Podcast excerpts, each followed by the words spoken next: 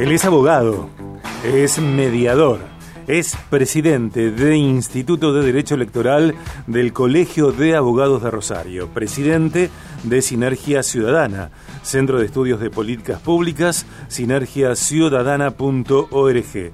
Anteriormente charlamos con él acerca de la política santafesina en términos de posibles alianzas y candidaturas. El tema continúa por estos carriles porque hoy queremos hablar acerca de política en Santa Fe. La oposición pone primera, bueno, sabemos de algunas reuniones que se van a producir durante la semana y también de algunos chispazos. Encendido como siempre el doctor Damián García. Damián, bienvenido. ¿Cómo estás, Sergio? Un saludo muy grande para vos y para toda la audiencia. Eh, ¿Dónde estabas el viernes tipo 5, 5 y media de la tarde cuando los océanos celestiales se abrieron y cayeron todos sobre la Chicago Argentina? Oh, estaba en mi casa, tremendo, tremendo lo que fue eso. ¿No te agarró en la calle? No, no. Ah, ok. Esta, esta vez no me agarró en la calle, pero fue tremendo verlo viendo el patio, lo que cayó, cayeron 100 milímetros más o menos en 40 minutos. Veía a los chicos preocupados, digo, va, a volver a caer granizo. Y le dije, no, no, no, no pasa nada. eh, pero bueno, qué sé yo. lamentablemente, por ejemplo, a la vuelta de mi casa se cayó un, árbol grande que tapó la calle entera. Y bueno, y esto le pasó en varios barrios. es tremendo el daño que se hace y las inundaciones que, se ocasionaron. Eh, Dami, ¿esa cantidad de agua eh, sería suficiente para apagar algunos chispazos que se están produciendo eh, dentro de la oposición durante estos días? Bueno, me encanta cómo haces esas relaciones, la verdad.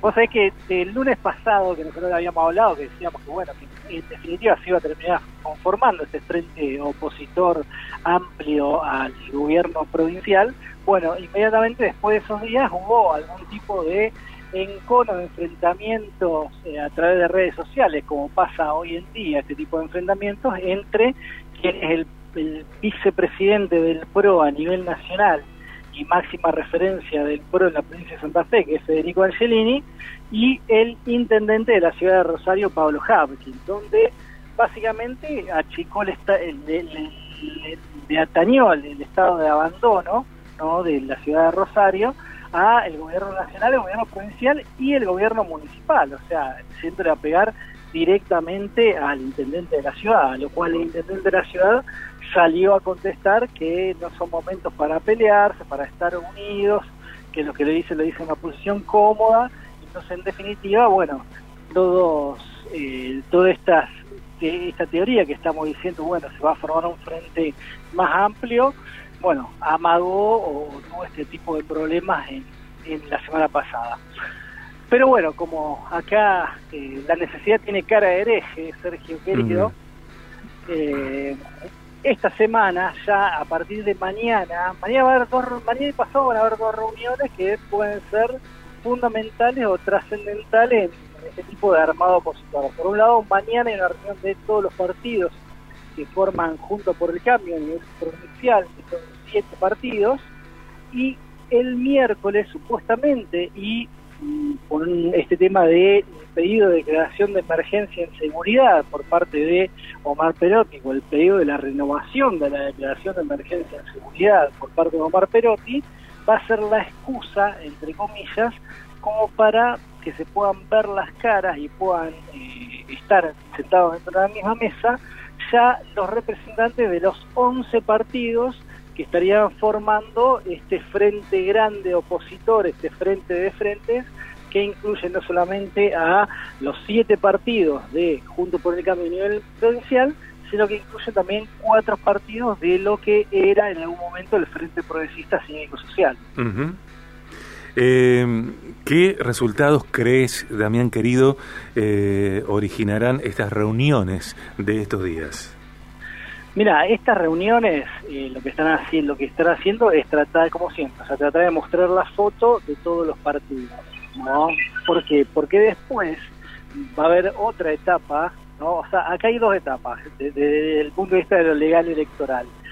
Una etapa en la cual eh, se formen las alianzas se firmen las alianzas ¿no? entre todos los partidos participantes dentro de un mismo frente. Que, ¿Qué quiere decir esto para que lo entienda la audiencia? Todos esos partidos se comprometen a ir adentro de una interna en un mismo frente. Es decir, cuando vos votás alguno de estos partidos, bueno, compiten con los mismos del frente, de, de, ese frente grande, en las PAS, en las primarias abiertas, simultáneas y obligatorias. ¿No? Eso por un lado. Pero por otro lado hay otra instancia que es la instancia de la presentación de listas.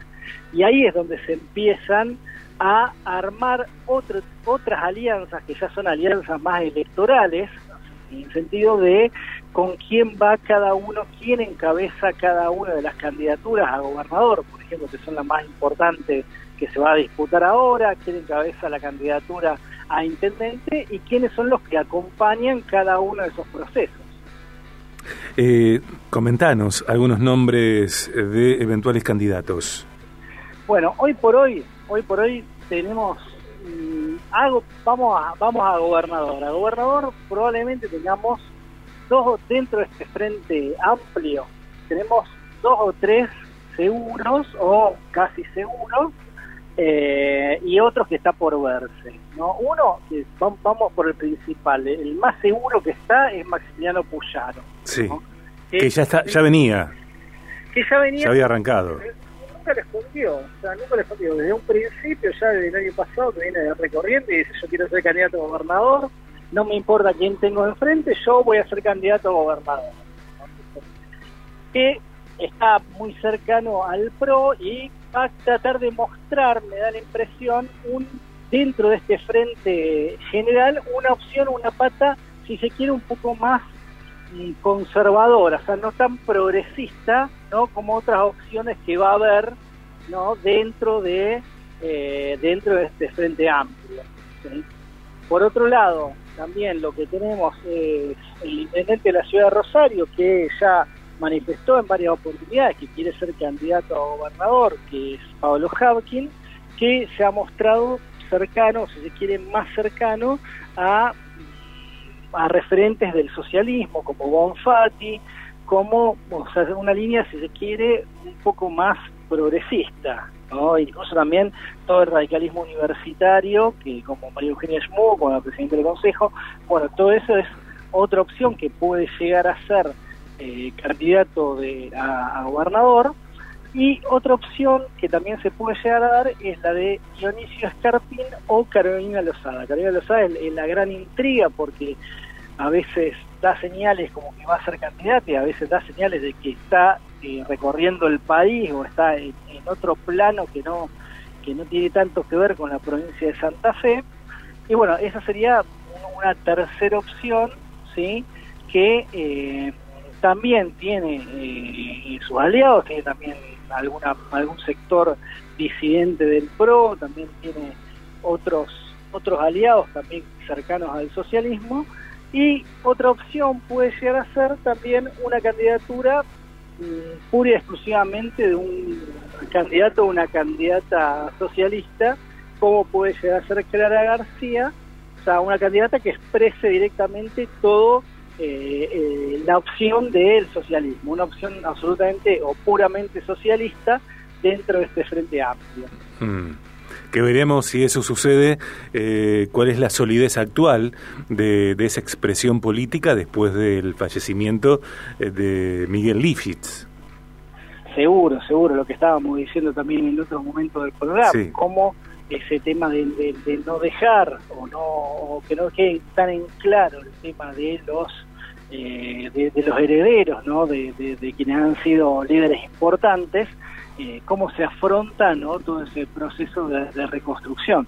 Pero bueno, pero una opción válida que puede llegar a tener como para también ver cuál es el peso real que tienen dentro de la provincia de Santa Fe o cuál es el peso que tienen dentro de dentro de las eh, ofertas electorales que se pueden llegar a dar. Recordemos que ya en el 2021 eh, hubo una opción dentro de Juntos por el Cambio que tuvo a cuatro listas y la lista de Clara García fue como lista de Frente Progresista, pero fue por afuera. Sin embargo, no es que hizo alianza con algunos de los actores de Juntos por el Cambio, sino que decidió ir por afuera. En este caso yo creo que ya no va a tener esa opción, como pasaba anteriormente, de tratar de mostrar su valía o tratar de ganar o ser competitivo por afuera, por lo cual es muy probable que trate de ser competitivo por adentro y bueno, y tenga legítimas esperanzas de a lo mejor poder ganar esa interna, porque es lo otro, Sergio.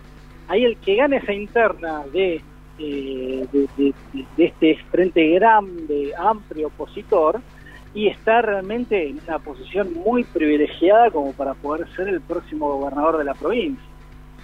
Sí, lo que pienso es que sea quien sea, es indispensable, me parece, Dami, eh, construir eh, la cohesión. Eh, un partido que nace porque ninguno de los que integran este frente de frentes eh, tiene la suficiente solidez como para enfrentarse a la, la mayoría kirchnerista, peronista, justicialista, etcétera. entonces, sea quien fuere que vaya liderando el espacio y todos también, es una tarea de todos los que integren este nuevo espacio, bueno, imprescindible construir consensos y consolidar esta nueva expresión. Sí, sí, sí, y acá la palabra clave es las garantías y la confiabilidad dentro del espacio en este momento. Tal cual. ¿no? Porque ese es el tema. Para poder formar esa cohesión, tiene que haber garantías cuando son tantos espacios que todas las voces o todas las expresiones sean lo suficientemente escuchadas dentro del gobierno provincial o que pueden llegar a ser de soporte.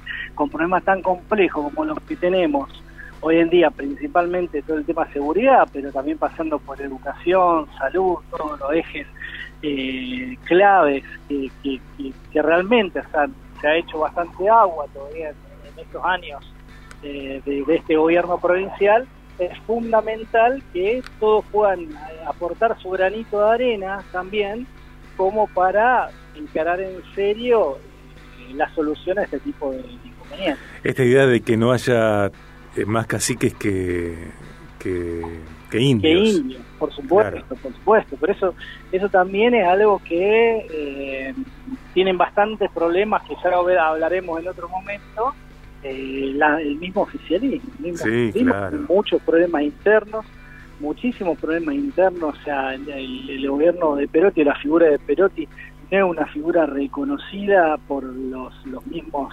peronistas o kirchneristas de, paladar duro, no, no, es, no es una figura confiable tampoco para ellos, por lo cual ese tema de la garantía, la confiabilidad es algo que también va a tener que construir el oficialismo si quiere eh, ser competitivo a, la hora de las elecciones, sacando también que hoy por hoy es raro también que en el oficialismo todavía no surgió o no hay un eh, candidato firme, no hay un candidato que ya a esta altura esté diciendo, bueno, yo voy a seguir el, el legado de Perotti, que recordemos que no puede renovar porque la constitución provincial no se lo permite.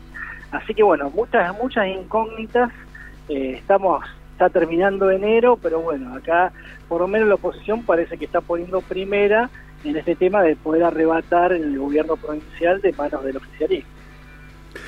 Dami, gracias por tu eh, informe, por estas charlas, eh, estos pensamientos que nos invitas a reflexionar eh, cada lunes. El próximo entiendo que otra vez venís a estudios, ¿eh?